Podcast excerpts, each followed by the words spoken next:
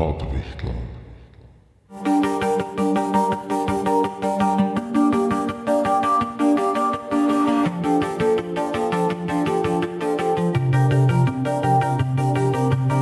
Hallo und willkommen zu einer neuen Episode des Drachentöter Podcasts. Ich bin Mike und heute rede ich gemeinsam mit Gerd, Luna und Sandra über Homo im Rollenspiel und das kleine Ich in jedem Spielercharakter. Hinweis. Dies ist eine Episode des Pottwichtelns. Es wurden folgende Themen an zwei andere Podcasts von uns verlost. Das Silmarillion, an das Gasthaus zum blutigen Hebel und wie Gary Gygax zu seinem Durchbruch gekommen ist, an das Zockbock-Radio. Wir haben im Gegenzug das kleine Ich in jedem Spielercharakter und Humor im Rollenspiel als Themen anderer Podcasts erhalten. Die Übersicht aller beteiligten Podcasts findet ihr in den Shownotes der Episode. Und los geht's. Ich begrüße heute die Luna, Hallo. die Sandra Hallihallo. und den Gerd. Hallo. Und wir reden heute zum Thema das kleine Ich in jedem Spielcharakter und Humor im Rollenspiel, was ja aufgrund des Pottwichtelns initiiert worden ist. Reden wir mal als Erste über euch.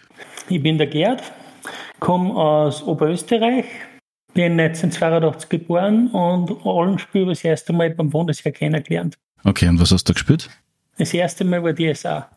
Der Einstieg war gleich mal zwölf Stunden. Zwölf Ja, so. Stunden. Was hast du denn da für einen Charakter gehabt? Also ein Papa, der ist mir irgendwie hängen geblieben. Also ein bisschen ein ein Conan oder was? Nein, eher so Wikinger.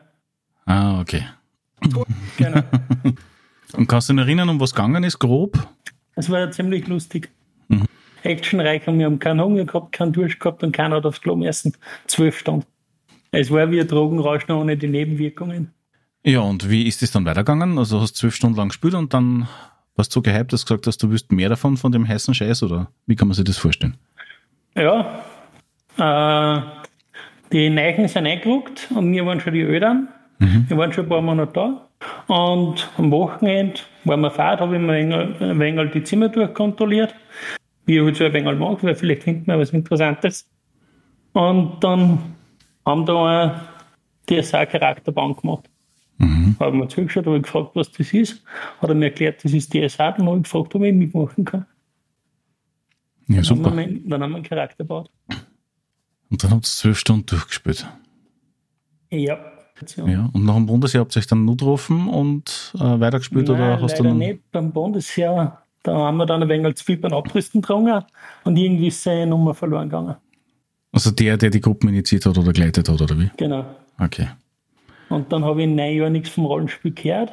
Das heißt, dass du neun Jahre gelitten und eine Durststrecken gehabt von neun Jahren, ohne dass du irgendwas machen hast können. Heute hinzu.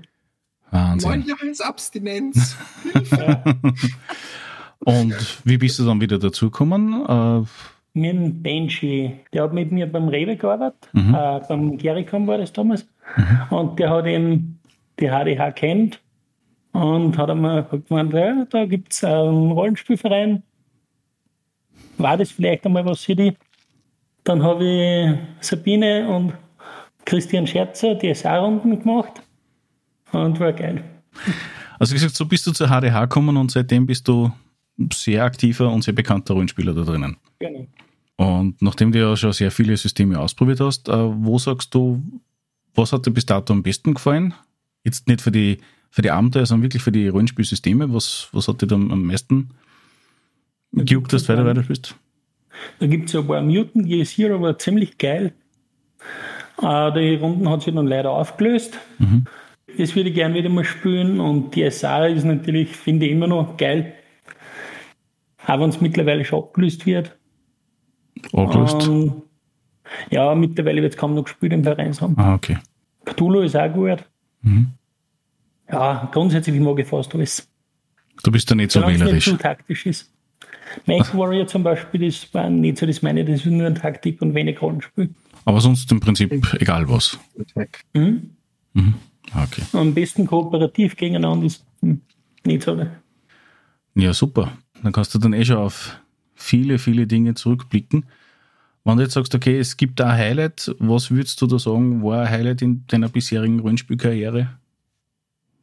Wo du Ah. sagst, das muss, hast du erlebt und das ist das, was dich prägt hat oder was da so tief in Erinnerung geblieben ist, was du sagst, okay, echt geil. Das war mein 5 Meter Troll, mein 5 Meter Riese in Shadowrun. Zwei Cyberhände, zwei Cyberfiers, mhm. Metallhaut, Schmerzresistenz komplett und Parkour-Fan. Ja, stimmt. Das war die Runde, wo ich dabei war. Die war recht, die war recht prägend in vielen Dingen, ja. Da haben wir aus Versehen unsere Geißeln gegessen. Äh, das waren Mauarms. Die haben einfach zu gut geschmeckt. Und am Schluss hat er gesagt, okay, mhm. wo sind die Geißeln? Ups, die haben gut geschmeckt. Mhm. Ja, passt. Ja, es weckt Erinnerungen, ja. Ja, danke, Gerd. Ja, ich glaube. Sandra? Ja, dann Bitte. Ich halt einmal. Ja, hallo, ich bin die Sandra, bin ursprünglich aus Wien, bin dann aber nach Niederösterreich zugezogen und ja, gehöre zum 87er Baujahr. Ja, und spiele seit jetzt ungefähr Pi mal Daumen 18 Jahren RPGs. Mhm. Circa. Ja. Also auch schon zwei, drei Tage. Ja, das, man wird nicht jünger, habe ich mir gehört. Man wird nicht jünger, ja, aber erfahrener. ah, okay. We do not age, we level up. Ja, genau. Hier guter Wein. Mhm. Jeder desto besser. Genau. Ja, was hast du alles für Systeme schon äh, durchgespielt, beziehungsweise wo sagst du, das sind die Systeme, was dir wirklich gut gefallen haben und die dich geprägt haben in deiner Laufbahn als Rollenspielerin? Hm, also es waren ja auch ein paar Systeme, die ich durchprobiert habe. Allein schon, wie ich damals im Rollenspielverein war in Simmering, der hieß, oder der heißt besser gesagt Unpackable. Ähm, ja, aber aufgewachsen bin ich ganz klassisch mit D&D 3.0 bzw. 3.5. Also da wurde ich damals an die Hand genommen ins RPG-System Pen and Paper. Vor allem, ich habe das immer sehr genossen bei unseren Runden, weil es war immer sehr, sehr ausgeglichen zwischen RP, dann Sachen herausfinden, aber auch Kampf, weil es war immer auch so der Freundeskreis, man sagt, okay, Warhammer war auch ein ziemlich großes Thema, dieses taktische am Tisch mit Figuren hin und her deichseln. Mhm. Und dementsprechend haben wir das versucht, in die D&D-Runden auch so ein bisschen zu integrieren, aber halt nicht zu viel, weil das RP halt uns wichtig war. Was hättest du oder was hast du äh, immer gern gespielt? Wahrscheinlich D&D oder hat es da schon das eine oder andere Ding gegeben, wo du sagst, okay? Naja, D&D 3.5 habe ich schon sehr gern gespielt, aber ich muss sagen, nach wie vor ist bis heute da doch Pathfinder 1 mein favorisiertes Regelwerksystem geblieben, wie es damals aufgekommen ist. Hm. Vor allem, wir hatten ja auch damals das Problem, wir haben viele neue Spieler gehabt und ein 3.5 Buch dann noch aufzutreiben für diese neuen Spieler, hm, ja, war eine Aufgabe. Und ja, auch durch einen Rollenspielverein Unpackable habe ich dann ein bisschen so hereinschnuppern dürfen ins Pathfinder-Regelwerk. Und das habe ich dann so ein bisschen verteilt bei uns in unserem Bekanntenkreis. so macht es dann die Runde. Mhm. Und jetzt, wenn du sagst, okay, was, was hast du aktuell für ein favorisiertes System oder äh, System, wo du sagst, okay, das ist geil gewesen? Was mir sehr gut gefallen hat, auch immer zum Schnuppern, also aktuell auch gerade Cthulhu eigentlich, weil dieses Investigative hat mir doch sehr, sehr gut gefallen. Mhm. Ähm, aber allgemein auch, wenn es so, so Mystery bezogen ist, hat mir auch Werwolf sehr gut gefallen. Auch wenn das damals eine sehr crazy Runde war, die wir hatten. Also das war so ein bisschen, äh, ja, an einer Schule mit Verwandlungseffekte zu Werwölfe und man musste das Böse quasi in die Flucht schlagen. das war sehr lustig, ja. Nein, aber ich habe auch Werwolf in Mittelaltersystemen gehabt und, und mhm. recht klassisch gespielt.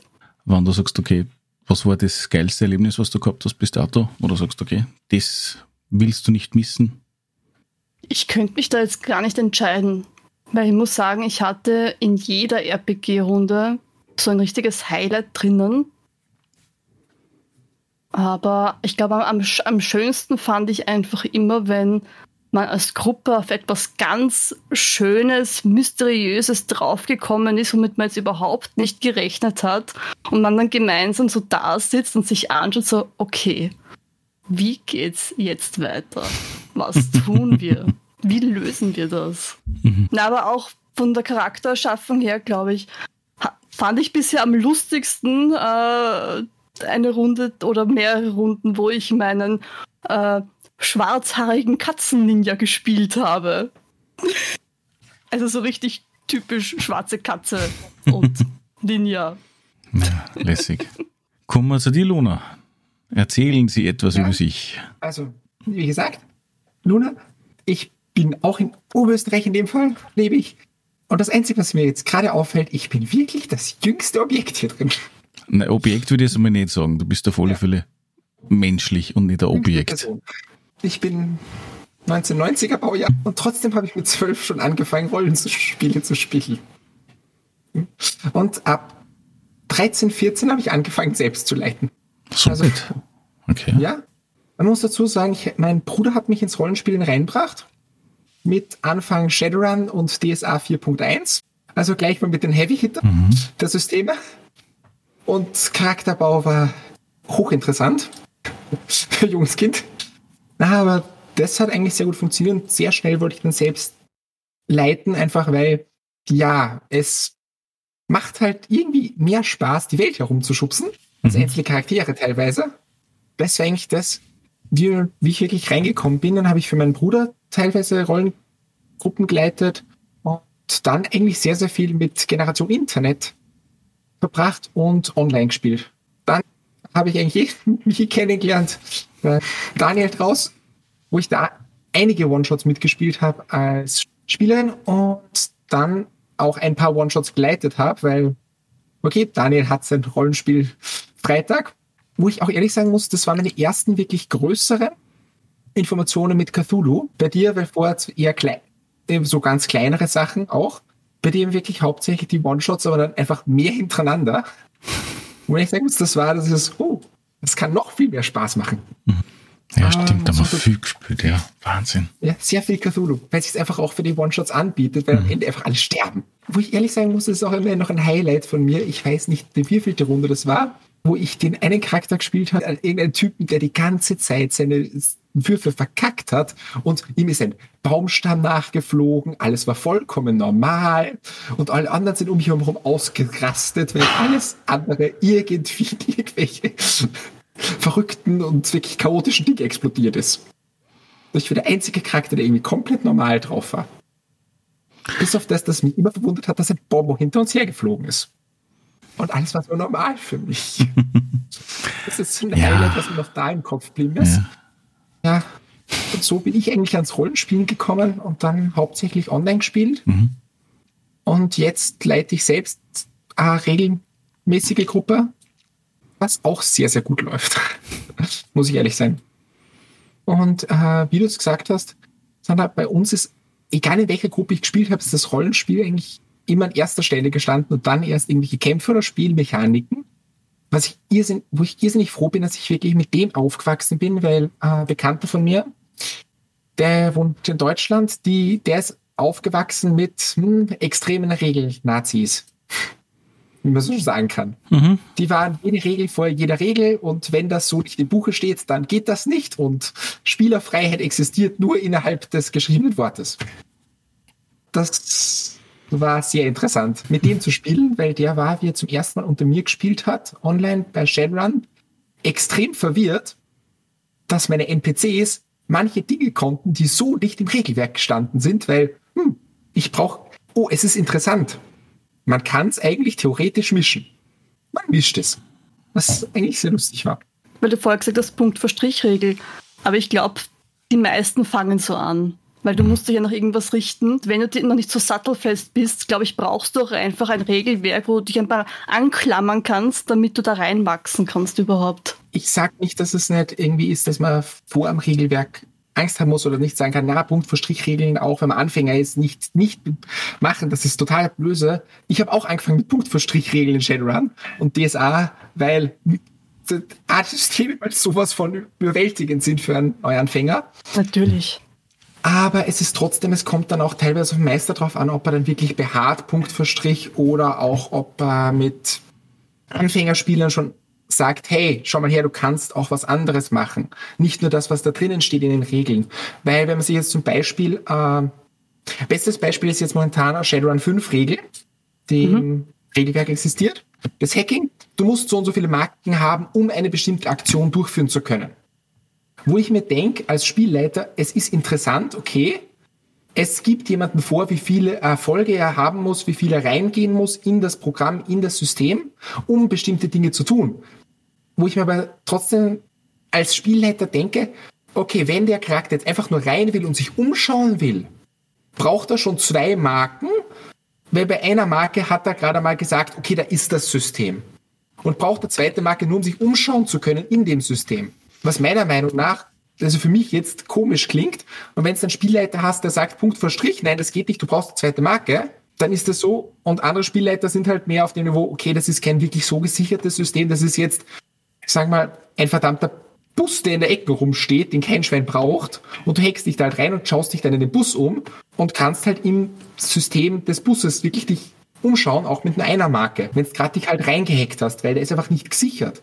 Entschuldige, ich glaube, das Thema ist generell das, ja. wenn du sagst, okay, gerade als Anfänger hast du das Problem mit, wenn die Regelwerke komplex sind und man hat mit komplexen Dingen weniger was zu tun, also gerade in dem Alter, wo du angefangen hast, dann ist das Verständnis und das Erfassen des Regelwerkes massiv schwierig. Und dann, wenn ich dann Anfänger bin und dann auch noch an das erste Mal meistern oder halt spielleiten möchte, dann habe ich eine Doppel- und Dreifachfunktion und dann wird's massiv blöd. Obwohl ich sagen muss, wie ich Spielleiter angefangen habe, habe ich sehr gutes Verständnis von den Regeln gehabt. Ich bin auch ein, ich bin auch ein komischer Mensch. Ich lese mich auch wirklich in die Regeln rein. Und sage, du liest hey, Bücher? Du liest? Ja. Das, das mit Buchstaben? Ja. Ich habe oh Gott. Ich habe Welche Satan? Fünf Regelwerke. Ah, und ich habe sie gelesen. Mm, böse, böse, ja. böse. Die Regeln kapiert durch Learning by Playing. Mhm. Ja. ja. aber irgendwer muss dir erklären, Gerd. Irgendwer muss ja, ja kennen. und, und sind wir da. Hallo. Ja. Und diejenige Person muss ja dann auch abschätzen können, falls jemand eine Frage stellt zum Regelwerk oder zu einer Handlung, ob die auch plausibel ist und abbildbar ist durch die Regeln. Und wenn es dann keiner kennt, dann wird es schwierig. Weil dann fängst du zum Interpretieren an und dann machst garantiert irgendwo mal einen Schnitzer, der dann mitunter vielleicht äh, gröber sein könnte, als du denkst, gehen wir da halt irgendwas nach und nachher passt auf einmal nicht mehr, weil das dann wirklich äh, vielleicht ein massive Regeleingriff darstellen könnte oder so. Habe ich auch schon gehabt, aber das sind Erfahrungswerte, die muss man einfach sammeln. Natürlich. Das, das habe ich sehr viel später gehabt mit anderen Systemen. Und zwar, wie ich zum ersten Mal auf Fate umgestiegen bin, für ein, oh, es ist interessant, es ist lustig und es ist, rentiert sich eigentlich für tolle Rollenspiele, die wirklich hauptsächlich im Rollenspiel sein wollen und wirklich in die Geschichte eingreifen wollen und wirklich drinnen die Immersion erleben wollen in der Geschichte. Nur für mich war zum Beispiel Fate extrem schwierig zu lernen, weil es einfach so frei ist. Mhm. Und sehr, sehr viele Spiele, die, mh, und einige Spieler, die ich gehabt habe, die schon sehr, sehr ältere Rollenspieler sind, waren auch total verwirrt vom System, weil es eben so frei ist. Das, das war irrsinnig schwierig zum Lernen. Wenn man zum Beispiel eben vom Hintergrund kommt, dass man DSA, Shadowrun und dergleichen angefangen hat. Oder ähm, wie ich es dann durch einen anderen kennengelernt habe, die D&D äh, Advanced Second Edition mit Knurkregeln im Hintergrund. Ich bin, ich bin so froh, dass ich auf jeden Fall die Vierer D&D Edition schön hinter mir gelassen habe und nie angefasst. Wie viele andere. Ja, von dem, was ich gehört habe, das war so, gut, ich brauche jetzt kein Schlachtenfest, danke. Also ich muss zugeben, ich spiele Warhammer. Mhm. Auch. Dazu jetzt das äh, neue Age of Sigma sogar. Die Fantasy, das alt, altes Fantasy Battles, jetzt äh, Age of Sigma, spiele ich. Mhm. Es macht auch sehr viel Spaß, Plastik herumzuschubsen. Aber ich brauche es nicht unbedingt in meinem Rollenspiel. Das heißt, Weil du kennst die ganzen Zinn-Minis gar nicht mehr. Was? Die ganzen Zinn-Minis kennst gar nicht mehr, weil es Plastikschuppen. Ach so, okay. Ich habe Minis noch von alt her. Ich habe eine halbe Sinch-Armee, die besteht nur aus Zinn-Minis. Es ist schön, aber ich muss zugeben, auch die neuen Finecast-Plastikmodelle sind nicht schlecht. Das aus dem Grund, es kommt halt drauf an, was man haben will und ich habe jetzt einfach mit Age of Sigma wieder angefangen zum Schubsen. Deine Erfahrungen mit Fate kann ich nur bestätigen, die habe ich auch gehabt. Nicht primär für mich selbst von dem her, weil ich mich im Vorfeld schon mehr damit beschäftigt gehabt habe. Aber je mehr wer drinnen war in der Materie, desto verkopfter war die Herangehensweise und desto unmöglicher war die Wahrscheinlichkeit der Wahrnehmung der Möglichkeiten.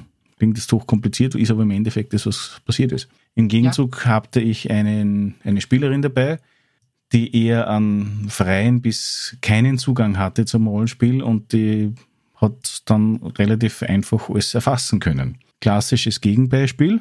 Ich hatte mal einen DSA 4.1 Charakter. Also wir haben Charaktere gebaut für ganze Gruppen. Der Gerd war da dabei und wir hatten einen Spieler, der hatte zu dem Zeitpunkt noch nie Rollenspiel gespielt. Ähm, ist zur Gruppe gestoßen aufgrund dessen, weil ein anderer Mitspieler meinte, ja, es gibt wen, der ist interessiert dran und der hat das schon mal gespielt, der kennt das eh, zumindest D&D oder so. Und dann hat sich innerhalb von zwei Spielabenden rausgestellt, dass er eigentlich keine Idee hatte, was er da tut oder um was geht, weil er mich dann gefragt hatte, nachdem er das Mandal fertig gebaut hat, weil er wollte natürlich keine Vor- und keine Nachteile haben, weil das ist ja zu komplex dann. DSA 4.1. Aha, okay. Er hat dann gemerkt, irgendeinem beim Laufe des Weiterspielens, dass, wenn er keine Vor- und keine Nachteile hat, ist der Charakter etwas fad zum Spielen sogar. Aber die Frage, die er mir gestellt hat, war essentiell und das ist im Prinzip so wie bei Fate im Sinne von, ja, was würfelt ihr, damit ich das machen muss? Die Frage von ihm war ähnlich im Sinne von, was muss ich würfeln, damit ich mich nach vorbewegen kann? Oh. Genau, so war meine Reaktion und dann habe ich ihn beiseite genommen und habe mit ihm um eine Viertelstunde oder halbe Stunde fast darüber gesprochen, um was es sich hierbei überhaupt handelt. Das ist nicht Mensch, ärgere dich nicht. Genau. Also das mit Fantasy, das hat er eh gehabt, das äh, war kein, keine Neuheit für ihn, aber das Schwierige war natürlich schon die Wahrnehmung im Sinne von, um was da wirklich geht. Dann hat er es aber relativ schnell herausgefunden äh, für sich selbst, wie er damit umgeht und so weiter. Aber es war, der erste Kontakt war schwer, ja. Aber lustig. Kann ich verstehen. Ich muss zugeben, ich kenne das aus der Spielleiterseite auch, weil ich habe äh, bei einem über übers Internet, damals noch Teamspeak, bevor Discord existiert hat, gespielt und es war für einen auch sehr, sehr schwierig. Weil dann hat ein Freund hergebracht mit, ja, Rollenspiel ist so cool, probier's mal aus. Okay, er probiert's dann aus, sein Freund war auch dabei und alle vorgefertigte Shadowrun-Charaktere, einfach mal so schnelles Abenteuer. Okay, lernen wir Regeln kennen, lernen wir Rollenspiel kennen. Haut ja hin. Das Problem an der ganzen Sache war, er hat die ganze Zeit eben nicht diese Frage gestellt, was würfel ich, eben um mich fortzubewegen oder in diese Richtung, sondern seins war, äh, äh, äh, was kann ich? Alle fünf Minuten dieses, was kann ich? Und zwar nicht im dem Sinne von wegen, okay, er versteht es einfach nicht, dass er, dass sein Charakter sich frei bewegen kann, sondern hat immer nur auf seinen Charakterzettel geschaut und gesehen, er kann, hat die Fähigkeit greifen nicht. Sozusagen, dass er irgendwas anfasst. Und mit welcher Fähigkeit kann er das jetzt substituieren? Also ich muss jetzt ganz, ganz kurz einschreiten. Also im Endeffekt kommen wir eigentlich ja. schon so gut wie in das erste Kapitel hin, und zwar das kleine Ich in jedem Spielercharakter. Nämlich genau die Schwierigkeiten, die Vor- und Nachteile in dem ganzen Thema mit dem, wie du es da gerade schilderst, das hatte ich auch bei manchen Spielern im Sinne von, was kann ich machen? Sage ich, alles, was du willst, du musst es nur beschreiben. Und somit war die große Überraschung da und auch die große Überforderung, so wie es das du beschrieben hast. Jetzt, er war auch überfordert am Anfang, wo ich ehrlich sagen muss, ich habe auch seinen Freund gefragt, ob er ihm schon was erklärt hat, wie Rollenspiel funktioniert. Er hat gesagt, ja, ja, hat er. Nein, hat er eindeutig nicht. Ich sende Stromimpulse von meinem Gehirn in meine Hand und schließe die Faust. Mhm. Und strecke sie aus. Ja. äh, über die Aussage von Otto Walkes, Kleinhirn an Großhirn, Kleinhirn an Großhirn. Genau. Aber das, äh, was man relativ schnell lernt, auch als Spielleiter, und das ist auch das Thema mit der Kreativität, wie wir vorher gesagt haben, im Sinne von, was kann ich machen, alles, das ist so ziemlich das Schlimmste, was du machen kannst. Das ist wie beim Autor, dass du sagst, okay, du hast jetzt ein leeres Blatt Papier, schreib mir eine Geschichte auf. Äh. Weil einfach der Mensch, also das Hirn so baut ist, dass du gewisse Schranken einbauen musst, damit du innerhalb von diesem Spielraum, den du definierst vorher, auch kreativ sein kannst. Wurscht, wie groß der Rahmen ist, aber du musst irgendwo sagen, das, das, das und das muss vorkommen oder das, das, das darf nicht vorkommen, dann ja. ist es kein Thema. Sonst wird es extrem schwierig. Und deswegen ja. sind die Leute im Normalfall, wenn sie zum Rollenspiel kommen, auch aus meiner Sicht ja oft sehr überfordert, wenn einfach wer sagt, ja, du kannst eh alles machen, beschreib mir einfach, was du machst. Das ist, wenn du jetzt in einer Geschichte bist und du hast einen Plot und dann bist du als neuer Spieler überfordert mit dem Sinne von, was darf ich machen? Weißt du, wenn du dann ein Playstation äh, spielst oder ein Computerspiel hast, dann hast du eine Maus oder das hast du und du weißt, wie die, welche Interaktionsmöglichkeiten du hast. Aber wenn es einfach heißt, okay, du hast jetzt Du musst ja nicht einmal ein Blatt Papier vor dir haben, dass du einen Charakter verkörperst. Was du erinnerst, es gibt ja die, die Systeme mit dem Dice Tower, also mit dem Jenga-Turm zum Beispiel, wo du eigentlich im Normalfall maximal kurz umreißt, wer du bist oder was du darstellst. Das ja, meine ich nicht. Nicht? Gerd ja, hat das noch nicht gespielt. Oh. Nein, Gerd, wir werden das einmal machen müssen.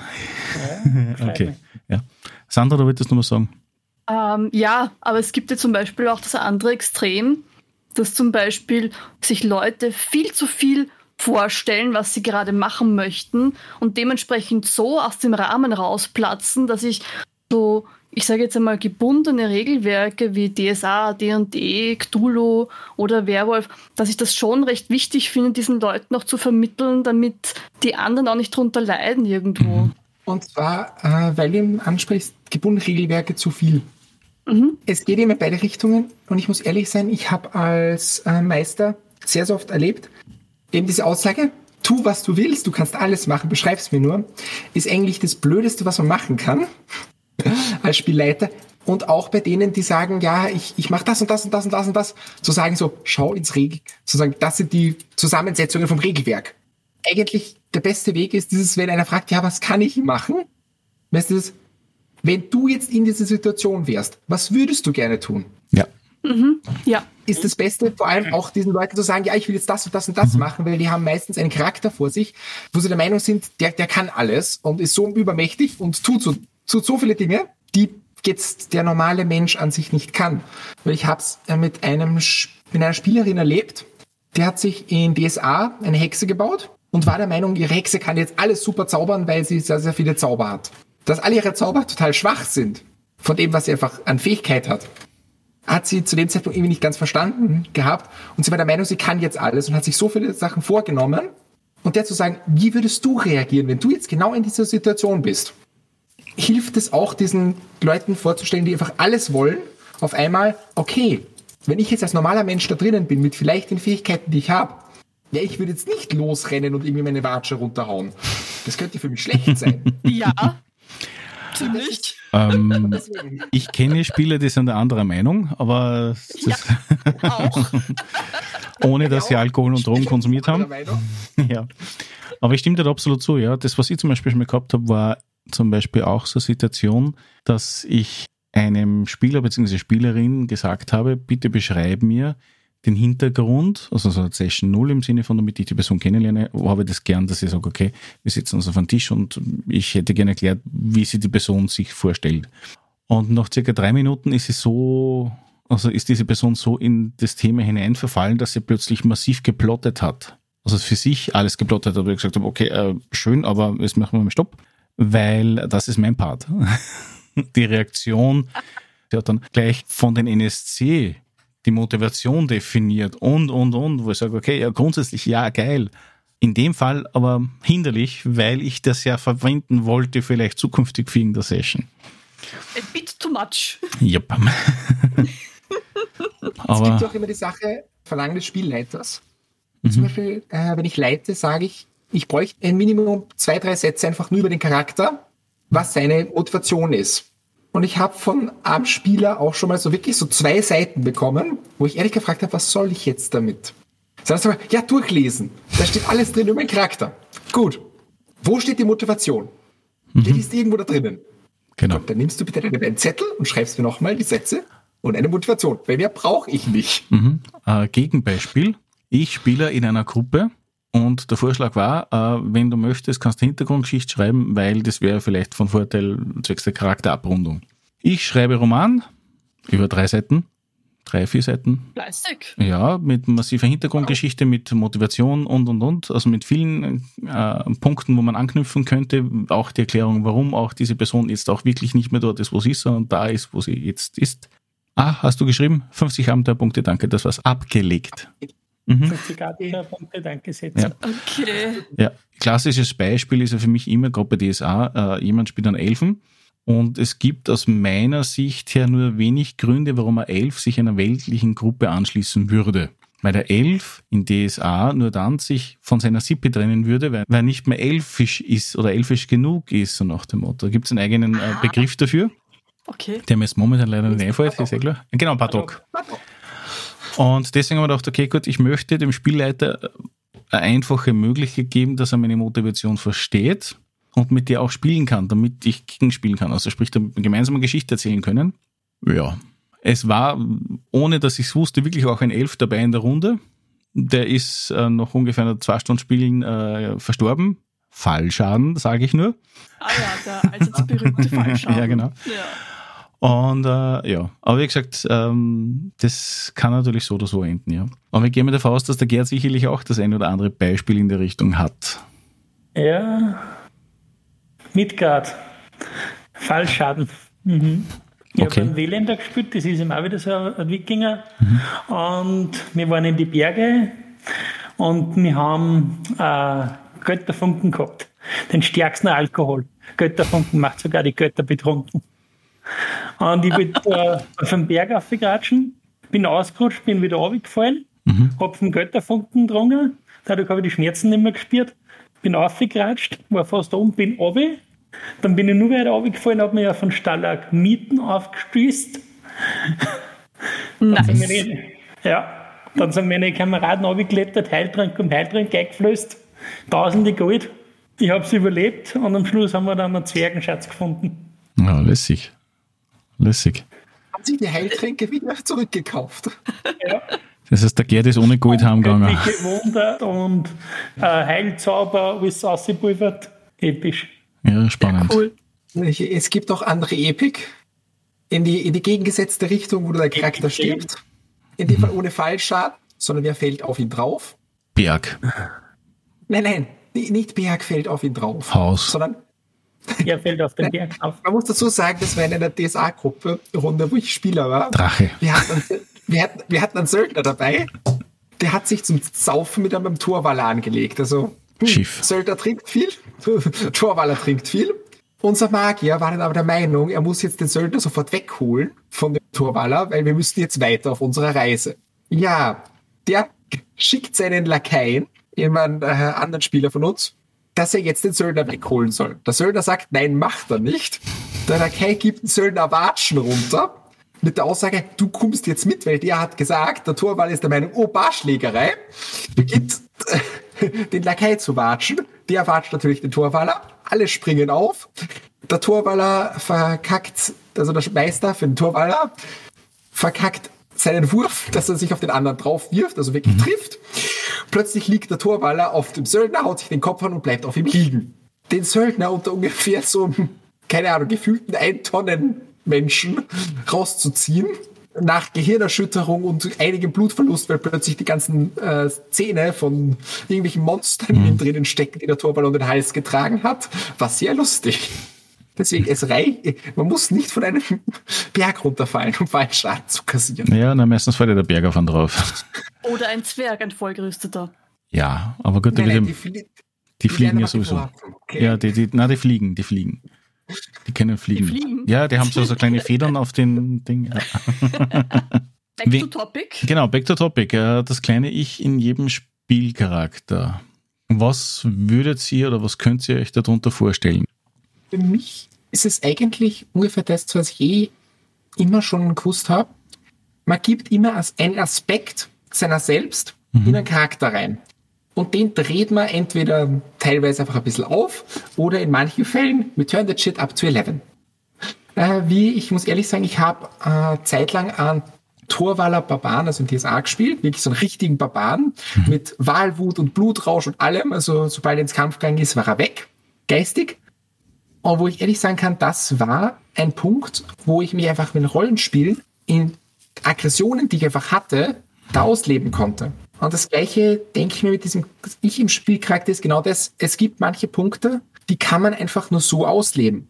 Weil äh, ich kenne einige äh, Bekannte von mir, die sind trans und die haben durchs Rollenspielen herausgefunden, hey, es fühlt sich so und so besser an. Einfach ihre Charaktere anders betitelt worden sind, anders wahrgenommen worden sind, anders einfach generell. Was ja. du meinst damit ist im Endeffekt ist, dass du sagst, Du kannst auf der einen Seite das als Mittel nehmen, dass du Dinge ausprobieren kannst im Rollenspiel, also sprich in einer sicheren Umgebung, das du im echten Leben nicht machen kannst auf der einen Seite und auf der anderen Seite kannst du Dinge probieren, die im echten Leben nicht möglich sein würden aufgrund dessen, weil entweder die biologischen oder die situativen Möglichkeiten nicht da sind.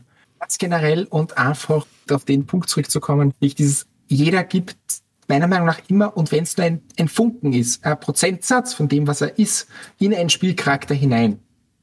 Es gibt zum Beispiel Leute wie meine Frau, die kann kein Charakter spielen, die irgendwie an, an Götter glauben oder richtig gottlieb sind, weil sie einfach der Mensch nicht dafür ist. sie könnte keinen Charakter verkörpern, der das kann.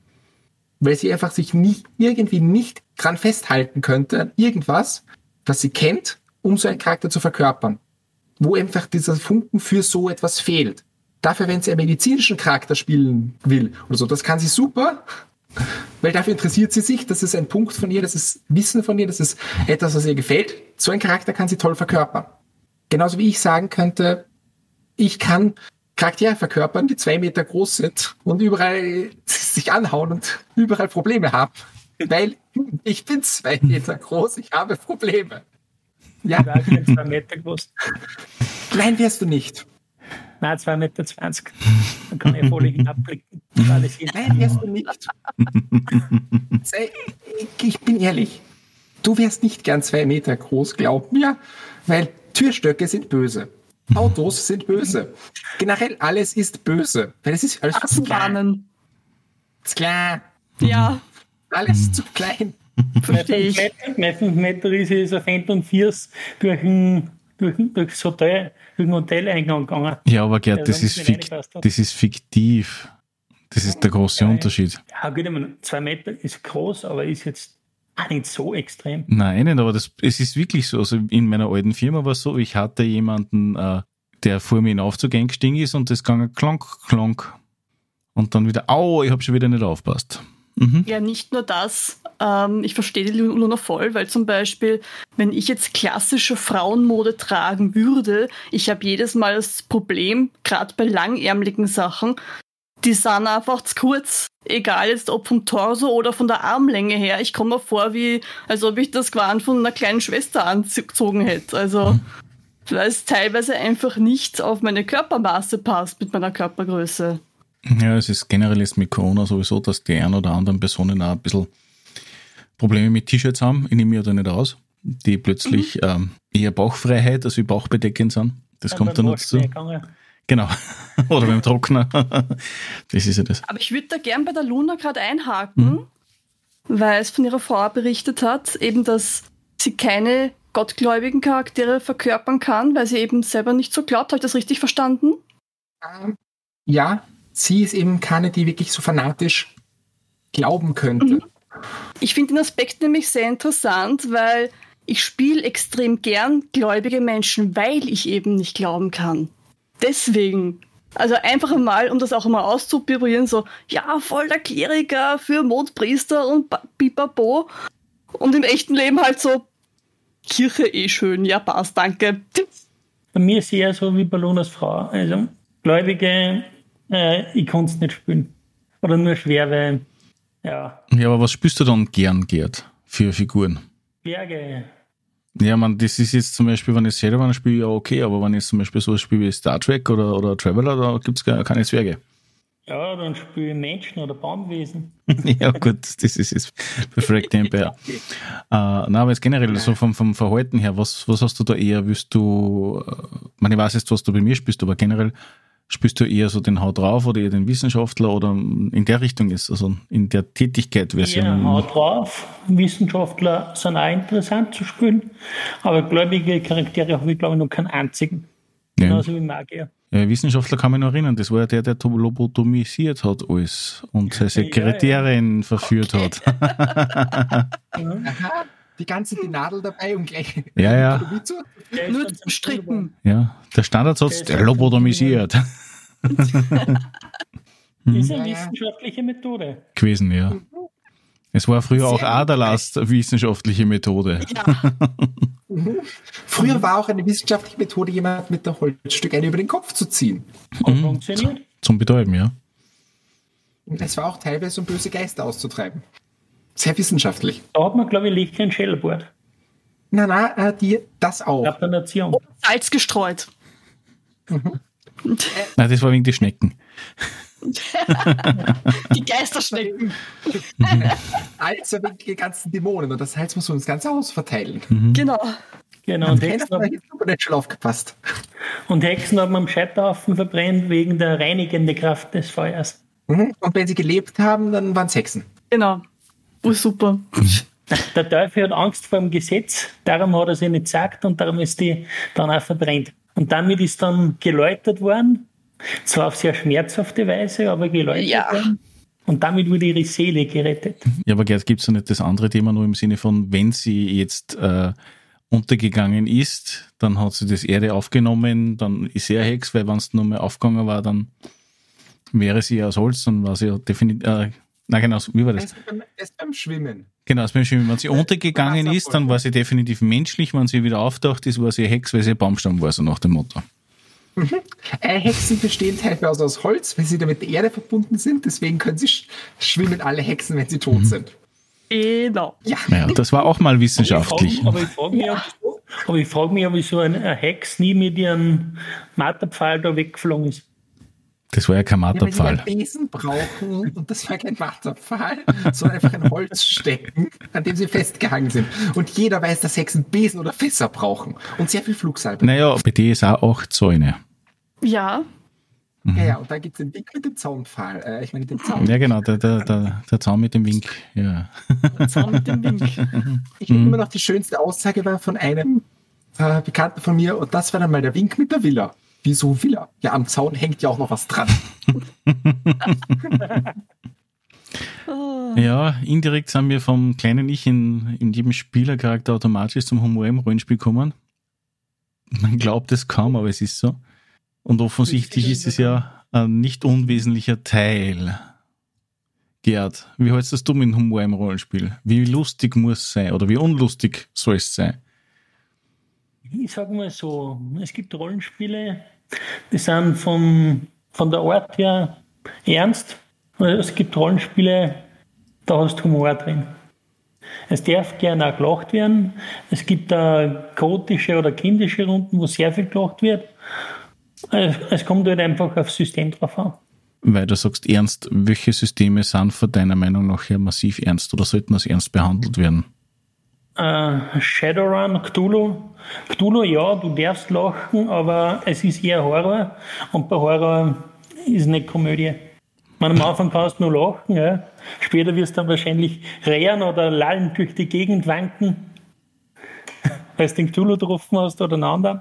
Und vielleicht mit der Eisaxt auf deine Kameraden losgehen.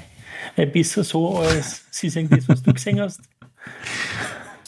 Ich sehe da gerade unglaubwürdige Blicke. Und mit der Feuerwehraxt. Das mit der Axt musst du jetzt erklären, Gerd, offensichtlich. Das ist nicht ganz verstanden worden, bitte. äh, nicht Feuerwehraxt, sondern Eisaxt. Das war Berge des Wahnsinns. Und wir waren da im hohen Norden. Jedenfalls ist meiner wahnsinnig geworden und er hat dann Cthulhu oder andere Dinge gesehen. Und er, und er war der festen Überzeugung, die Welt wird untergehen. Und es war dann der Meinung, es ist besser, er bringt seine Freunde um, seine Kameraden mit der Eisaxt, indem er einen Shell einschlägt, als dass das sehen, was er sieht. Oder dass dann nur leben, wenn der Weltuntergang kommt. Legitim halt, ja. Also Standard bei Cthulhu. Ja, sehr Cthulhu. Ja. ja. Aber Feuerwehraxt meinte ich eigentlich wegen unserer letzten Runde. Mit dem Buffy-Moment. Bitte, erklär. Ein Buffy-Moment, das ist interessant. Ich hoffe, ich erzähle das jetzt nicht äh, zu schlecht. Ähm, wir waren eine Gruppe und, und sind draufgekommen, dass äh, Morde passiert sind und sind den Ganzen nachgegangen.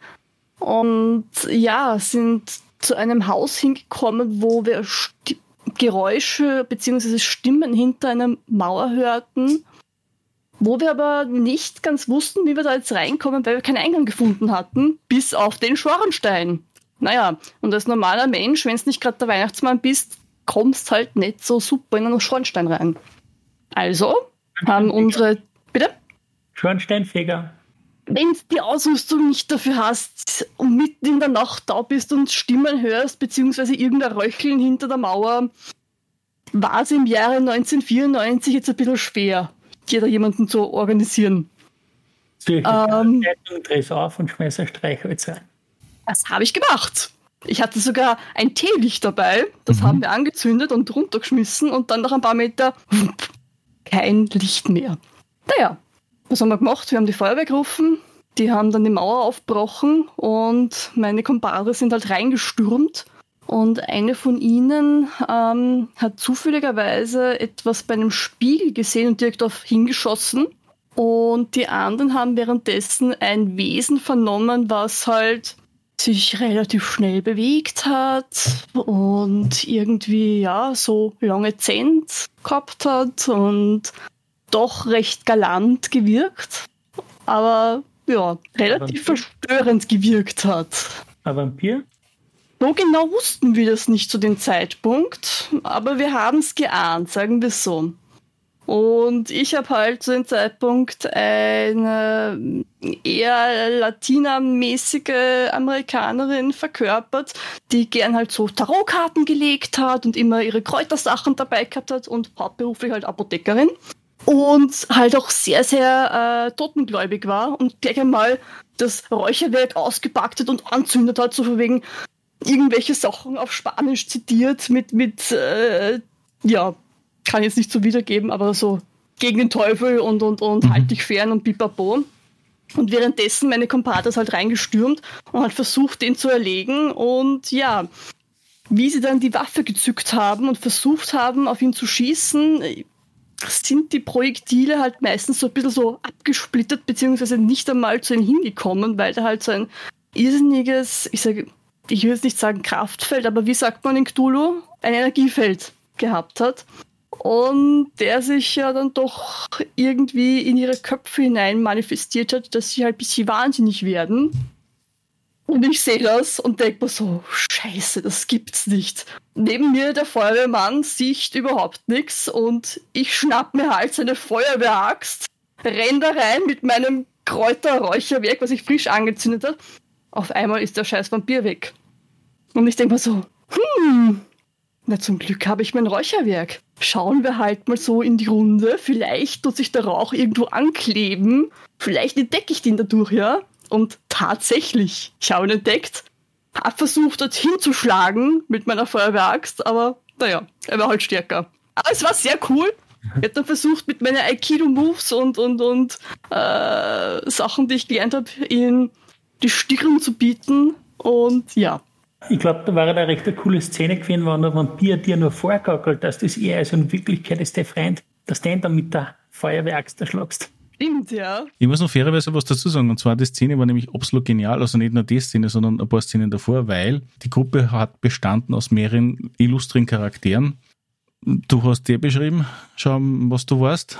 Und mhm. die hat dann irgendwann mal angefangen, mit irgendwelchen Wände zu reden in Spanisch und hat dann Hola, Hola, Hola erzählt. Ja, und wir sind, so wir sind jedes Mal, ja, wir sind nämlich jedes Mal wirklich abgebrochen im, im, im Discord. Zeitgleich war es so, dass sie ja eigentlich auf einer Fetischparty waren, wo der Pfarrer mit seinen über 70 Jahren äh, hineintransportiert worden ist, aufgrund dessen, weil ein anderer Mitspieler gemeint hat, hey, da hinten der Pfarrer, der muss jetzt unbedingt mitmachen. Und dann hat er keine Chance mehr gehabt. Ja. Und so weiter. Also wir hatten da extrem viel Spaß. Äh, und dann, wie dann der Zeitpunkt gekommen ist, wo es halt wirklich wichtig war, dass man die Fährte, die man hat, äh, irgendwie mit den Spuren, mit den ganzen Indizien vergleicht, wurden dann auch die Würfe hin und wieder massiv verkackt. Und dann hat es geheißen, ja, da unten ist das Licht. Und dann hat halt irgendwer so ganz doofe Zahlen gewürfelt mitunter. Und dann, bah, da sind so viele Kerzen im Himmel. es ist, hat mir ein bisschen erinnert, wie meine Nichte mir mal erzählt hat, wie es erst einmal, so in Linz gibt es ja dieses, äh, wann es nicht gerade Corona ist, die Klangwolke. Und da haben sie meistens ein Feuerwerk. Ah. Und wie sie noch relativ klar war, war sie halt auch dabei und dann hast du gesagt, da sind so viele Kerzen im Himmel. Weil sie hat nicht gewusst, dass das Feuerwerk oh. heißt. das war so witzig. Oh, das mhm. ist niedlich. Mhm. Ja, das war schon witzig, ja. Absolut. ich sagen muss, bei so einem ähnlichen System, das auch eigentlich ein Horrorsystem ist, was ich geleitet habe, mhm. waren meine Spieler auch äh, in dem Fall auf einem kleinen Schiff gefangen. Im Hintergrund hat der Rest von der Crew die ganze Zeit Schüsse ablassen, weil eben Aliens auf diesem Schiff waren. Und sie waren eingesperrt in drei Räumen und haben mit einem Typen zu tun gehabt. Die, meine Spieler haben alle drei die ganze Zeit depperte Witze gemacht und drüber gescherzt und wirklich so, ja, und jetzt funktioniert das Teil nicht, ja, ist doch eh wieder logisch. Und man hat ehrlich gemerkt, einiges haben sie überspielt, auch extra diese blöden Witze gemacht und gescherzt weil sie gespürt haben, da haben die Spieler genauso wie die Charaktere einfach diesen Druck gespürt mhm. und die haben das nicht dadurch rauslassen, dass sie jetzt machen, oh mein Gott, wir werden sterben, ah, Hilfe, sondern sie haben die ganze Zeit deppert gewitzt. Weil man hat es richtig gesehen, wie dann nämlich in dem Fall bei der Szene, das Alien langsam hingekrochen ist zu ihnen, hat man bei den Spielern genauso bei den Charakteren allen gemerkt, die atmen jetzt einfach nimmer. Da ist jetzt Stille. Mhm. Die, die, die haben keine Ahnung mehr, was sie jetzt machen können. Wo ich ehrlich sagen muss, da ist eben auch dieses Humor im Rollenspiel. Die haben Humor genutzt, um eben trotzdem diese kalten Töne irgendwie aufzulockern, damit es einfach nur, ach mein Gott, wir werden alle sterben ist. Genauso wie äh, in DSA, da war ich Spieler und da hat unser Game Master uns hinter uns ein Wolfspack sozusagen in den Nacken gesetzt und wir sind eigentlich nur noch die ganze Zeit auf der Flucht gewesen vor denen durch einen Wald. Und er hat es so gut aufgebaut, diesen Horror-Effekt, dass man wirklich bemerkt hat, okay, alle Spieler sind angespannt, alle Spieler haben wirklich dieses, dieses totale Horrorgefühl. Und plötzlich hat einer vom Tisch angefangen, irgendwie depperten Wanderlieder zu singen. In Character. während wir gelaufen sind. Einfach nur damit bemerkt, okay, der, dem sein Charakter dreht jetzt gerade eigentlich geistig durch und versucht sich abzulenken. Wenn man sowas nicht aushält als Spielleiter oder Spieler, ist man meiner Meinung nach dann in der Gruppe teilweise falsch. Weil es kommt auch immer auf die Gruppe drauf an, ist der Humor gut, ist der Humor schlecht. Mhm. Ja. Ich kann zum, von meiner Standardgruppe auch sagen, meine Standardgruppe, wir sind total humoristisch. Wir sind eine eindeutige FSK 18 Gruppe äh, und lauter Witze in die Richtung die ganze Zeit vor in DSA. Und es ist eben so, da wird die ganze Zeit gewitzt und gescherzt drüber. Wenn es aber ernsthaft werden muss, wenn zum Beispiel unser Adliger wirklich ernsthafte Vert Verträge abschließen muss, dann ist er ernsthaft. Mhm. Bin ich voll Spiele, bei dir. Mhm. Die Spieler witzeln trotzdem herum. Und äh, teilweise habe ich auch extra eine Traveler-Gruppe gestartet für, wenn sie sagen, hey, wir brauchen das mal wieder. Die ist einfach nur dazu da, dass sie allen Blödsinn rauslassen können aus ihren Körpern und einfach loslassen können und einfach Stumpfsinn machen, mhm. weil sie sagen, okay, in den anderen Runden, wo wir spielen oder in an und im generellen Leben müssen wir eh so ernst sein. Muss auch dazu sagen, wir bestehen als Gruppe aus eben meiner Frau und mir. Wir sind beide selbstständig mit einem Kosmetikstudio. Dann haben wir zwei Verkäufer drinnen und einen, der sehr, sehr hohe Logistik macht. Also wirklich, der ist den ganzen Tag am Telefonieren, wirklich arbeiten und geistig so und muss immer ernst sein mit seinen Kollegen da hilft das Rollenspielen, dass ihm der Humor plötzlich raus kann. Deswegen kommt es auch da sehr, sehr auf die Gruppe drauf an. Ist es eine humoristische Gruppe? Ja, nein. Wie beim Druck, wie beim Kellermatt, da muss auch der Druck raus. ja, das stimmt, Gerd. Ja, da bin ja. ich voll bei dir. Ja. Und Lochfalten sind die einzigen Falten, die einen attraktiver machen. Naja, nicht nur. Nicht, nicht nur, Gerd, es gibt auch die Altersfältchen und was der guter Wein wird auch besser, wenn er älter wird und manche Personen auch. Nicht alle, aber einige. Aber wenn ich das jetzt nur mal so resümieren kann, kurzfristig, werden wir ja eh gerade bei dem Thema sehr intensiv jetzt sind. Das heißt, wenn wir gesagt haben, vom vorigen Thema halt vom kleinen Ich in jedem Spielercharakter, also sprich dieses, diesen Sicherheitsbereich, den ihr habt, diese Dinge, die ich ausprobieren kann, die ich erfahren kann, ist im Prinzip beim Humor ja dann nicht recht viel anders, dass ich sage, okay, ich kann Humor im Prinzip im Rollenspiel nutzen als Ventil für eine Stresssituation oder Absolut. einfach zur Auflockerung von der Realität gegenüber der aktuellen Situation im Spiel, aber genauso als Stilmittel in Abenteuern. Natürlich. Zum Beispiel, ja. wenn ich jetzt nur mal ganz kurz einfließen lassen möchte, Luna kann sich noch erinnern, wie wir beim Daniel äh, Kobolde fressen mein Baby gespielt haben. Die Situation war folgende, wir sind in dem separaten Kammerl gesessen beim Daniel, also sprich dort, wo man sich die Spiele auch äh, nehmen kann zum Probieren. Da sind einige Spiele dort, also Brett- und Kartenspiele, die man probieren kann für alle möglichen Altersklassen. Und wir haben dort die Rollenspielrunden gehabt. Und wir sitzen halt drinnen, es waren, glaube ich, acht Personen und jeder hat halt einen Kobold dargestellt, also sprich ähm, ungefähr so ein Meter großes Wesen maximal, dumm, aber verfressen und es gibt zwei Dinge, die man gerne isst. Auf der einen Seite Hühner, aber die wehren sich, die haben tödliche Schnäbel und Babys, die können sich nicht wehren. Außer die Begleiter, die großen Männer und Frauen, die umeinander rennen halt. Und dementsprechend äh, war es natürlich recht lustig einmal von der Grund, Thematik her, weil jeder hat im Prinzip nur Sinnlosigkeiten machen können und war sehr eingeschränkt in seiner, in seiner Motivation, außer was zum Essen. Ein Objekt. Ein Objekt an sich getragen. Ah ja, genau, jeder hat, genau, jeder hat nur ein Objekt gehabt. Das ist dann einen, Deckel gehabt, das ist ein Topfdeckel, der andere hat irgendein Hemd gehabt, keine Ahnung was. Es waren lauter unterschiedliche Dinge halt. Also das Gesamtbild war einfach klassisch genial. Und das Würfelsystem hat das zugelassen, dass man einen Wurf verbessert. Also bei Cthulhu kann ich es ja nur ausbessern, wenn ich es halt forciere zum Beispiel, wie wir wissen. Bei dieser kann ich Schicksalspunkte nehmen, genauso bei Savage Worlds oder bei Fate und so weiter. Und bei Kobolde fressen Babys ist es so, dass ich heulen muss wie ein Hund, weil Kobolde oh. horchen sie an wie kleine Hunde. Dementsprechend, man muss sich vorstellen, das war ein Freitagabend, so zwischen äh, 6 und 10 Uhr auf die Nacht dort.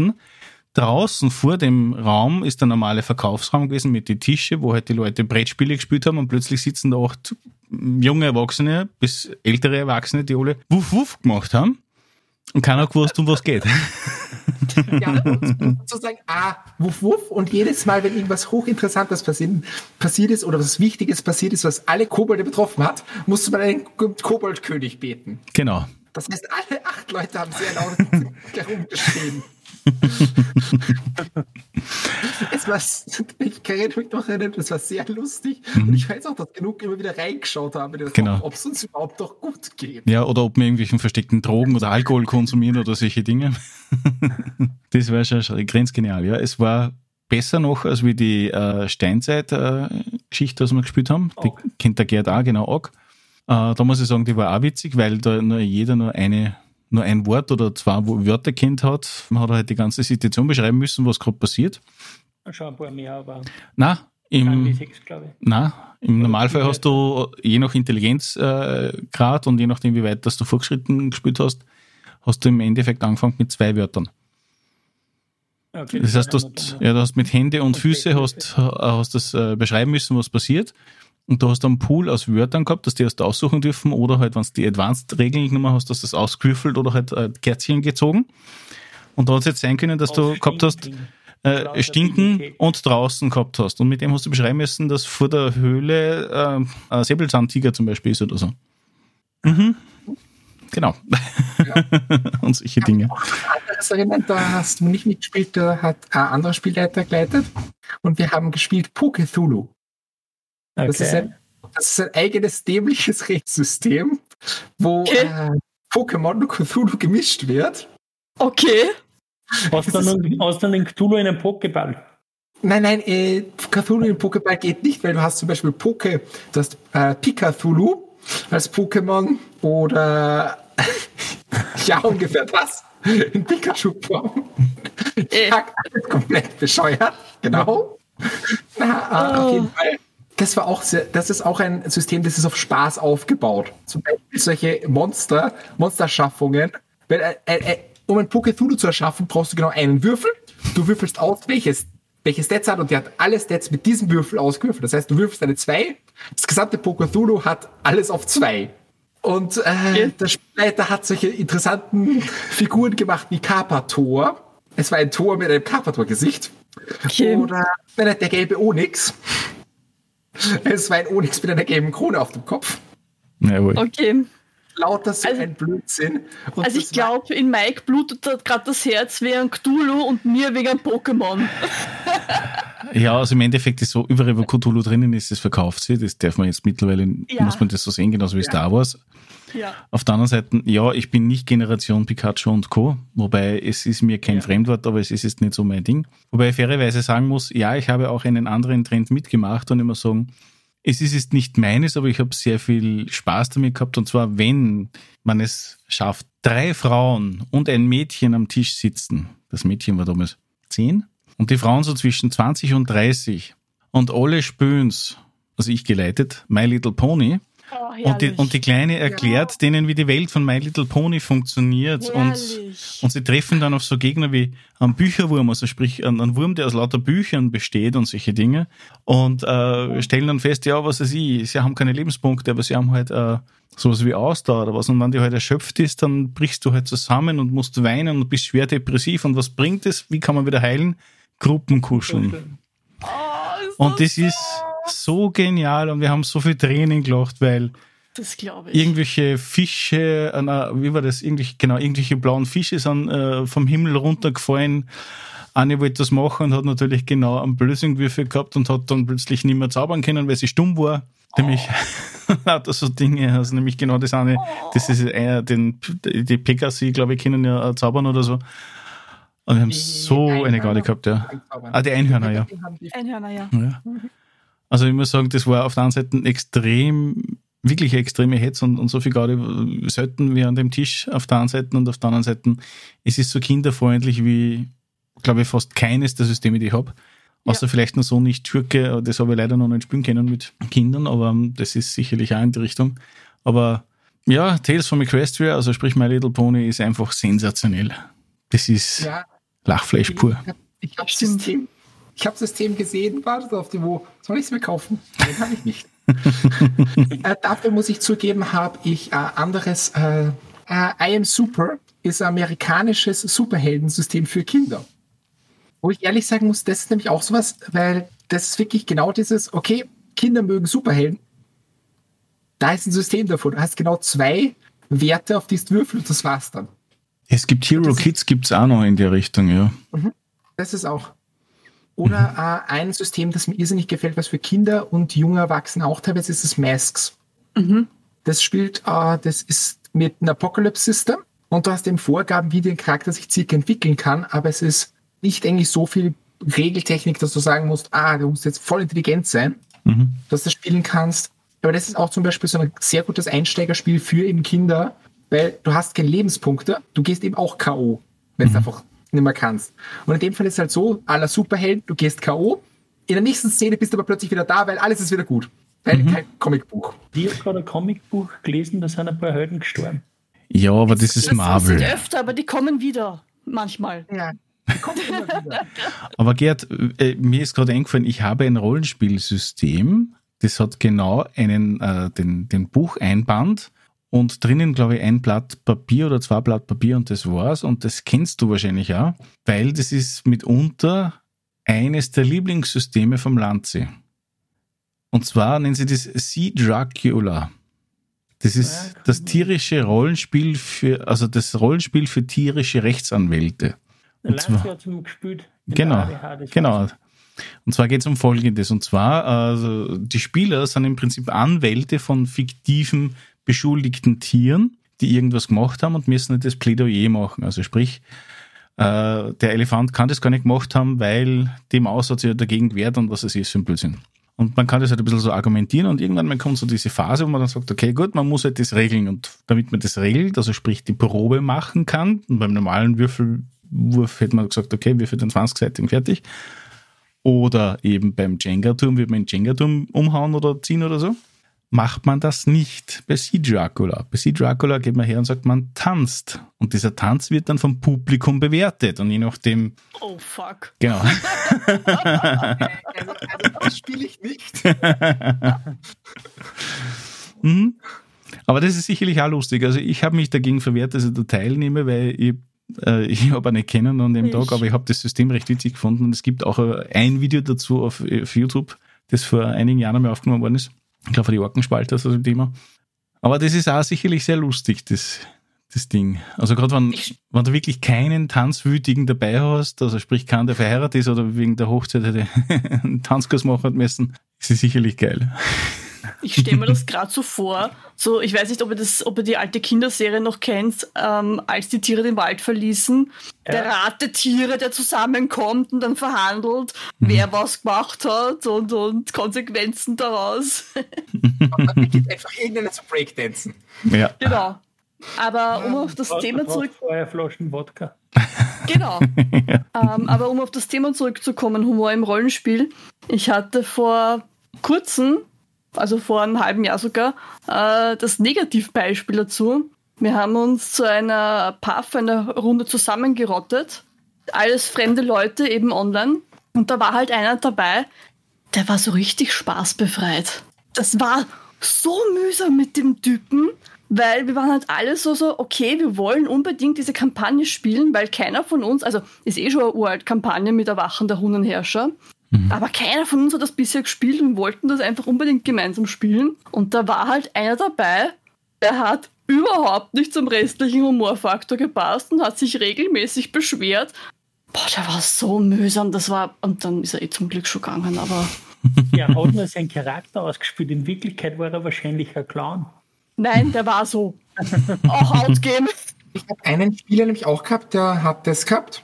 der war sehr, sehr ruhig war nicht wirklich vom Humor passend zur Gruppe. Wo ich sagen muss, er hat auch rangetragen, aber der war zum Beispiel reif genug, dass er gesagt hat, hey, ich passe nicht zu dieser Gruppe. Hast du eine mhm. andere? Und der mit der spielen könnte, weil ich würde trotzdem gern spielen. Sonst gehe ich einfach wirklich, weil es passt einfach nicht, weil ich ziehe ja. entweder die Gruppe runter oder es macht mir einfach keinen Spaß, weil, muss dazu sagen, der Spieler ist sehr, sehr, ja, fortschrittorientiert. Das ist so, passt, bei dem muss in einer, nein, nicht wirklich Plothunter, sondern bei dem muss in einer Rollenspielrunde oder in einer Sitzung muss was passiert sein. Der ist für Shadowrun zum Beispiel sehr, sehr schwierig, weil wenn du zehn Runden hast, die du planst, einfach nur den eine einzige Planung durchführst und halt zehn Runden nicht weiterkommst, das hält der nicht aus. Der muss wissen, okay, der Runde haben wir die Planung fertig, die Runde sind wir jetzt so fertig, da sind wir jetzt da fertig und da sind wir jetzt da fertig und jetzt machen wir das. Einfach der Progress muss da sein für ihn. Deswegen war auch da bei der Gruppe halt nicht so gut dabei, weil die haben sehr viel gescherzt, sehr viel Witze gemacht und sehr viel Rollenspiel mit Witzen. Und da war halt der Progress vielleicht, okay, wir sind zehn Schritt weiter, fertig. Das war's dann. Dafür hat halt der ganze Abend sehr viel Spaß gemacht deswegen, der war halt weit genug, dass er sagen konnte, ja, hey, ich gehe dann raus, weil ich passe nicht zu der Gruppe. Das, was du gerade braucht hast, war eigentlich der nächste Punkt, den ich eigentlich anführen wollte. Im Sinne von Humor im Rollenspiel ist das eine, Humor in der Gruppe ist das andere, also sprich vor und nach dem Spiel. Wie wichtig ist euch das, dass die Gruppen harmoniert, ist klar, das sollte, aber wie wichtig ist es, dass noch davor und danach gescherzt wird oder ist es ja. eher störend? Es ist wichtig, dass man davor ein bisschen scherzelt und ein bisschen den Alltag auch Revue passieren lässt oder herauslässt, damit man dann auch konzentriert Rollen spielen kann und nach dem Rollenspiel die Nachbesprechung hat mit ein paar Witzen, weil ja doch manches vielleicht nicht so glatt läuft und man das damit ein bisschen wieder ausgleicht, damit man auch wieder, ich sage jetzt einmal, nicht nur motiviert, sondern auch äh, positiv das Ganze wieder verlässt wenn mhm. eben Sachen passiert sind, wo man sagt, das hat mir jetzt geärgert und das ist jetzt tot blöd gewesen und dann witzelt man ein bisschen drüber und dann passt schon wieder. Ich kann das auch das Gleiche sagen, vom mhm. Witzeln drüber. Ein Beispiel einfach am besten, wenn ich es damit bringen kann, ist meine DSA-Runde gewesen. Das letzte Abenteuer, was wir gehabt haben, war Kampf gegen einen großen Dämon, der wirklich extrem intensiv für die Spieler war. Und nach dem Kampf, sie sind alle wirklich fertig gewesen. Man hat richtig gesehen, die Spieler waren fertig, die Charaktere waren fertig, weil einfach alles sehr, sehr intensiv war in dem ganzen Kampf. Und die haben danach die ganze Zeit, Minimum für eine halbe Stunde nach, doch drüber gewitzelt und gesagt, und das war so lustig und hier so lustig. Und haben zum Beispiel äh, den Prioten, den wir dabei gehabt haben, diesen Lichtbringer, der ist sehr, sehr weit in seine Gottheit reingekommen und hat plötzlich geleuchtet wie so, so richtig so ein Zirkuszelt in Einzelperson. Das war ein Glühwürmchen, ein stehendes Glühwürmchen. Und darüber haben sie dann auch noch die ganze Zeit gewitzelt, dass der immer stehendes Glühwürmchen war und die ganze Zeit alles erhellt hat. Das war zum Beispiel sehr, sehr wichtig, dass die Gruppe da auch gewitzelt hat. Zum Schluss, um auch diese ganzen Druck rauszunehmen. Wenn man einfach sagt, ja, passt, wir hören auf und alle gehen, dann ist einfach der, plötzlich gesagt, der Druck trotzdem noch da. Und wenn ja. man vorher oder nachher witzelt und sagt, hey, das ist lustig und das lustig, oder vorher noch der bei der Witze reißt von dem, ich mach das mit deinem Charakter, hilft es der Gruppe auf der einen Seite sich zusammenzufinden, mhm. auf der anderen Seite hilft es ihm auch nachher, diese ganzen Punkte anzusprechen, wie da ist was gewesen, da war es sehr, sehr ernst gerade, also muss was aufgehoben werden. Äh, anderes Beispiel ist in einer Sitzung, da haben alle anderen Spieler andere Leute gespielt, um sozusagen eine große Ratssitzung darzustellen, die eben für extra einen Spieler war. Und bevor ich jetzt zehn andere Charaktere verkörper, gebe ich meinen restlichen Spielern auch noch Charaktere mit dem Hintergrund, was die denn denken. Und da war es dann auch nach der Ratssitzung wichtig, dass alle gewitzelt haben und depperte Scherze gemacht haben über ihre Charaktere, über das, was die anderen Charaktere gesagt haben, weil so auch der Druck wieder rausgenommen worden ist aus ihnen, die es vorher so extrem ernst sein müssen. Ein Rad von Elrond. ja, ungefähr so. Deswegen denke ich, ist einfach ist der Humor für die Gruppe wichtig und er muss für die Gruppe passend sein. Weil wenn ich jetzt eine Gruppe habe, die sagt, ja, wir sind eben auf Erwachsenenhumor, wir haben Not Safe for Work Humor, dann muss die Gruppe auch dazu passen und alle Spieler dazu passen. Ist genauso wie ich habe in einer Gruppe gespielt, die, wo der Vater dabei war mit seinen beiden Töchtern. Da war der Humor auch da. Aber der Humor war komplett anders ein anderes Level, weil wir genau gewusst haben, die sind da. Natürlich gab es dämliche Humor und äh, die haben was gemacht und die haben was gemacht und bla Fasel. Aber es war nie auf dem Niveau, dass man sagen könnte, hey, Anspielungen, wirklich irgendwelche Sachen, wo man sich denkt, da könnt ihr jetzt sehr, sehr schlecht davon inf eine Influenz bekommen mhm. und irgendwie gezeichnet werden dadurch. Und das ist eben auch wichtig, dass man den Humor, dass man einfach das Gesamte der Gruppe anpasst, die gerade spielt. Weil wenn jetzt einer drinnen ist in einer Gruppe, wie du sagst, der die ganze Zeit, hm, warum seid ihr jetzt gerade so humorvoll? Das hat keinen Sinn. Wir sind in einer ernsten Situation. Wir reisen von A nach B. Das ist ganz dringend und das ist schwierig und wir müssen uns Überleben kämpfen. Drinnen hast du daneben hast eine, wir reisen, alles ist lustig, wir reisen, es ist so toll. Ich mache die ganze Zeit Blödsinn und spiele jeden Scherze. Es hilft nichts. Ja. Ja, stimmt, ja. Aber gerade wenn man solche Charaktere hat, so unterschiedliche, also halt gespielt, nicht von eigenen Persönlichkeit her. Persönlichkeiten. Ich rede jetzt von genau. Persönlichkeiten genau. Spieler. Ja, mhm. ja. Deswegen, wenn man Charaktere hat, die so gespielt werden und die Gruppe hat aber den gleichen Humor als Spieler, dann funktioniert sowas super. Ja. Weil ich habe, in äh, Shadowrun zu zitieren, wir haben drinnen gehabt einen totalen Killer, der einfach nur alles töten wollte und einen, der, der war Pazifist. Und zwar grob schlechtiger Pazifist. Der hat alles retten müssen, was irgendwie existiert hat. Ein Arzt mit Haut und mit Leib und Seele. Nein, er war nicht mal Arzt. Okay. er war unser Hacker. Aber er hat alles retten müssen, was, äh, was irgendwie gelebt hat. Äh, äh was rettet die Gule, rettet die Gule. Ja, seiner, seiner Meinung nach waren auch Cyber-Zombies, also die sozusagen wirklich psychisch Toten, waren noch zu retten, weil sie leben ja noch. Dem ist nicht zu retten. nee. Nein, aber für die Vampire. Die beiden genau. haben als Spieler den gleichen Humor gehabt als Charaktere, haben sie aber so sich sehr gut ergänzt, weil der eine wollte alles totschießen, der andere wollte alles retten. Aber hätten die als Spieler, hätten jetzt Spieler aber nicht den gleichen Humor gehabt und würden nicht gut miteinander auskommen, wäre das ein gigantischer Konflikt geworden. Einfach nur von Spieler und Charakteren. Weil so kann man, können die Charaktere zwar aneinander geraten und richtig reiben und man kann Konfliktspiel betreiben, aber im Hintergrund die Spieler sagen, hey, das war richtig lustig, das war voll toll. Äh, und wenn das eben das Konfliktspiel dann in die Spieler geht, dann hat man wirklich den Konflikt. Dann hat man immer ein Spiel draus, dem man sagen kann, okay, das kann man jetzt abbrechen, jetzt machen wir Ende für heute und danke. Sondern geht es wirklich in die Spieler weiter und der Konflikt ist dann halt blöd.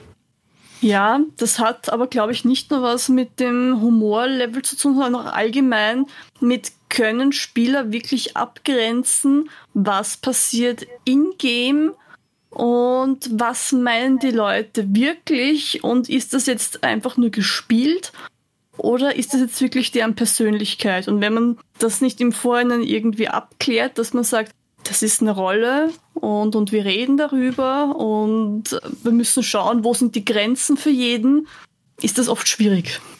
Es gibt ja deswegen meistens auch die Session Zero, dass ja. man eigentlich sagt, was sind meine Soft Limits, was sind meine Hard Limits, wo sind meine Grenzen, also wirklich, wo ist das, wo mein Charakter anfängt und wo ich aufhöre? Ich glaube, das ist mitunter Schwierig waren die Sitzungen, die einzelnen Spielsitzungen relativ weit auseinander liegen, dass man sich dann noch daran erinnert, falls es nicht verschriftlich ist und nicht jeder drauf schaut, bevor das anfängt auf der einen Seite. Auf der anderen Seite funktioniert es sicherlich besser, wenn man sich schon sehr, sehr lange kennt, aber nicht, wenn man die Leute gar nicht kennt.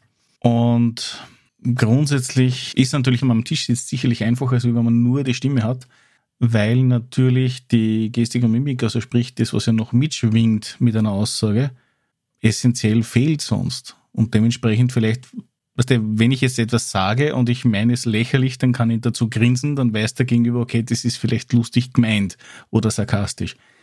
Fehlt die Gestik und die Mimik dazu, dann ist das weg. Dann wird das zu ernst genommen unter Umständen, falls es einfach ernster Satz ist oder so. Also da hilft meiner Meinung nach die, die Session 0 nicht unbedingt. Ja. Jetzt stell dir vor, du warst blind, dann kannst du das nie machen. Was, die Session 0? Oder sarkastisch sein. Wenn du blind bist, kannst du ja nicht sagen, ob dir das ernst meint oder ähm, Gerd, es gibt, äh, nur ganz kurz, es gibt dazu eine Möglichkeit, wo man das schon etwas überspitzt machen kann. Und zwar, die meisten von euch haben gespielt Mass Effect 1 bis 3, gehe davon aus. Ja. Und es gibt eine wunderschöne Rasse da drinnen, die ist riesengroß, die war so eher sowas wie die Riesen bei Shadowrun oder was. Und die haben per se das Problem, dass sie Sarkasmus und ähnliches nicht verstehen. Die reden immer sehr monoton. Und deswegen haben sie im Prinzip, so wie man es bei den Texten meistens versteht, mit Sarkasmus an, Sarkasmus aus. So nach dem Motto, ich verstehe sie laut lächelnd. Dann kannst du Blinde auch machen, Gerd. Oder die Blinde. Äh, aber ja, es ist. Herren dann mehr Sachen aus, wie einer das wirkt. Ja, das zusätzlich. Ja, also, also das ist natürlich am, am Tisch, wenn man spielt, sicherlich einfacher als grundsätzlich, als wenn man online spielt oder nur die Stimme hat. Oder übers Telefon. Deswegen, deswegen finde ich es auch sehr angenehm, wenn wir unsere Spielsessions die Webcam anhaben, weil erstens einmal wir merken, wenn wir zum Reden anfangen möchten und nehmen uns dementsprechend zurück, wenn wir was sagen möchte. Und das zweite ist, du kannst mit der Mimik auch relativ Rollen, viel rollenspieltechnisch einfach machen, was du vermitteln möchtest. Ja, und das würde auch den, den Humor und ähnliches wieder unterstreichen, dann noch zusätzlich. Ja. Mimik und Gestik ist eh sehr, sehr wichtig im Rollenspiel, weil es vor allem auch zeigt, auch teilweise auch den Unterschied zwischen Charakter, Charakter und Person. Weil ich kenne selbst, ich bin, wenn ich Rollen spiele, nutze ich das, was ich irgendwann mal gelernt habe, namens Portana Stimmenverstellung.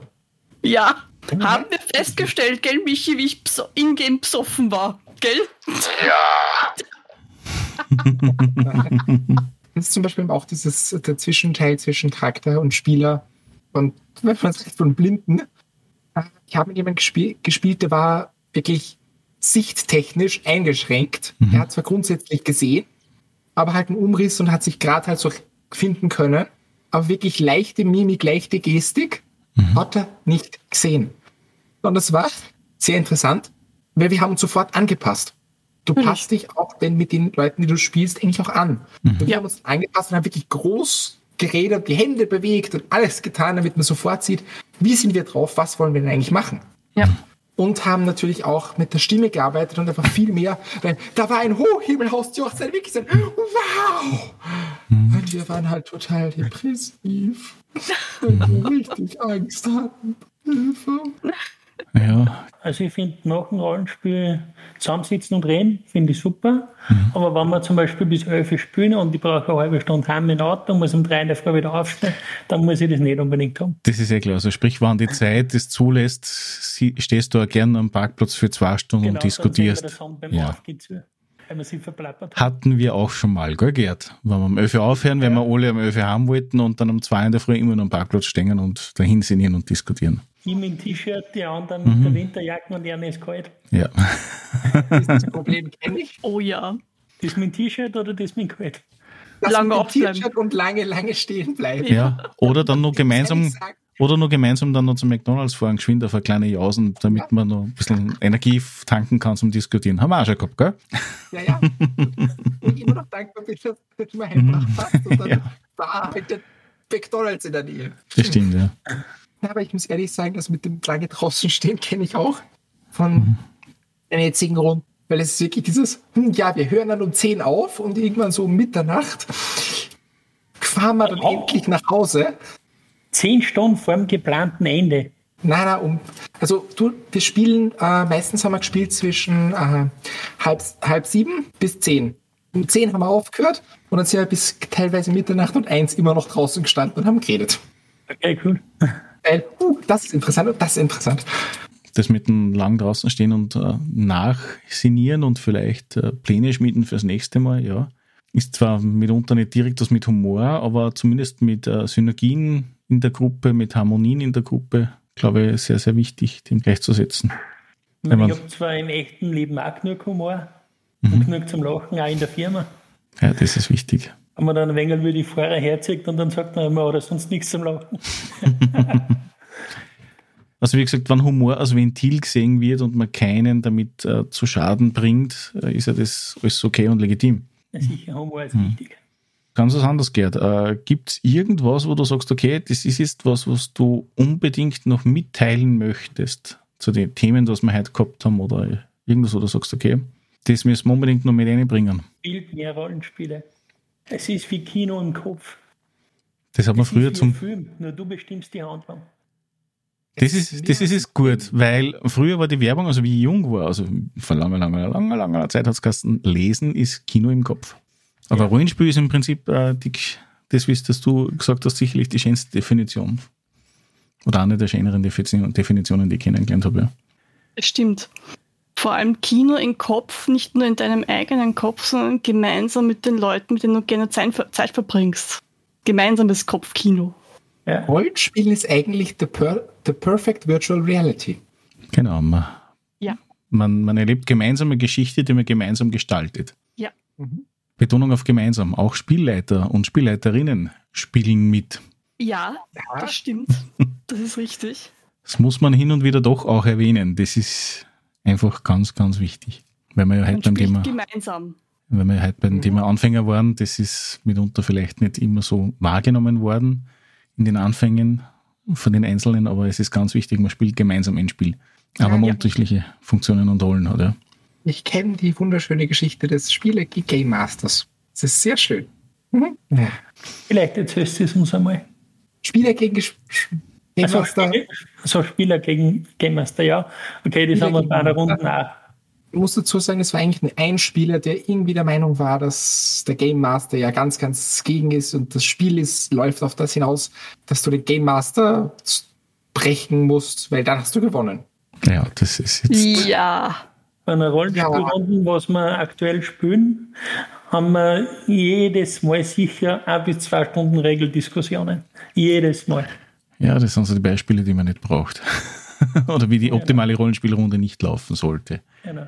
Ja. ja, dann würde ich sagen, ich danke euch für die Teilnahme mitunter. Auf der anderen Seite bedanke ich mich auch für den Input einer äh, Person. Der Anwesenden hat nämlich ein Thema gewählt, das ich an den anderen Podcast-Wichteln äh, mitgeteilt habe, was auch verarbeitet werden wird in einer Folge. Und ich bin schon gespannt, was aus dem rauskommt. Auf alle Fälle hoffe ich, dass auch oh ja. die anderen Personen, die eigentlich normalerweise den Drachentöter Podcast nicht hören, äh, dennoch äh, viel Spaß und Humor finden werden und da vielleicht die eine oder andere Folge auch sehr verwerten können. Auf alle Fälle vielen Dank dafür, dass ihr euch die Zeit genommen habt und äh, vielleicht sehen wir sie wieder in einer Runde, wo wir über andere Themen sprechen werden. Vielleicht Aggressionen ja, im Rollenspiel oder sowas. genau, gerne. Ja, ich bin für andere Themen auch offen. Ja, wunderbar. Na danke, dann gute Nacht und tschüss. Tschüss. Gute Nacht, Baba. Und schon ist die Episode wieder zu Ende. Ich hoffe, sie hat euch gefallen. Hinterlasst doch einen Kommentar unter www.drachentoeter.at, iTunes, Facebook, YouTube oder via E-Mail unter podcast.drachentöter.at. Bis zum nächsten Mal, euer Drachentöter Mike.